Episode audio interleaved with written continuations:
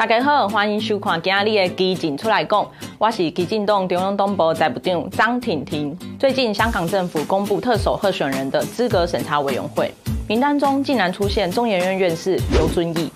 所谓资格审查委员会将就特首候选人是否拥护基本法、效忠中共等条件做出审查意见书。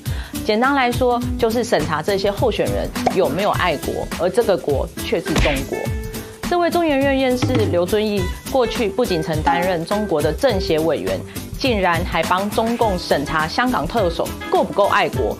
除了有损我国中研院的学术声誉，更令人担心的事情是，效忠中国的中研院院士在台湾学术界的渗透问题。全世界都知道，中国对民主国家的敌意与威胁是与日俱增。例如，去年三月，我们有拍摄一支影片。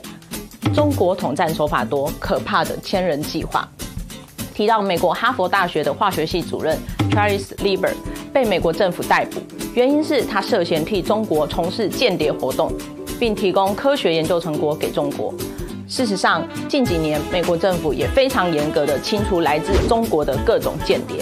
例如，最近有五百多名中国理工科研究生申请美国签证时被拒签。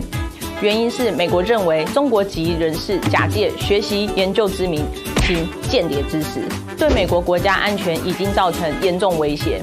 正当台湾忙于防堵武汉肺炎病毒的同时，中国渗透并未因此停止，反而趁机壮大。台湾作为全世界被中国渗透最严重的国家，虽然在二零二零年一月通过反渗透法，如今法律通过已满一年半。但还是无法解决中国代理人在台湾学术界的渗透问题。因此，面对中国渗透，就好比面对武汉肺炎病毒，掌握感染源才能掌控疫情，做好疫调、匡列、隔离的工作，才能阻绝病毒扩散。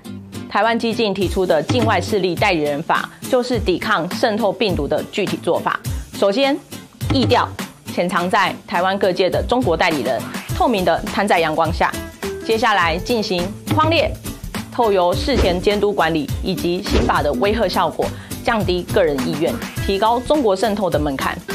最后就是隔离中国代理人，有效阻绝中国渗透，确保台湾的国家安全。未来我们会不定期上传时事短评，欢迎各位朋友记得分享、订阅、打开小铃铛。我是基金中央党部财务长张婷婷，提醒出来共，我们下次见，拜拜。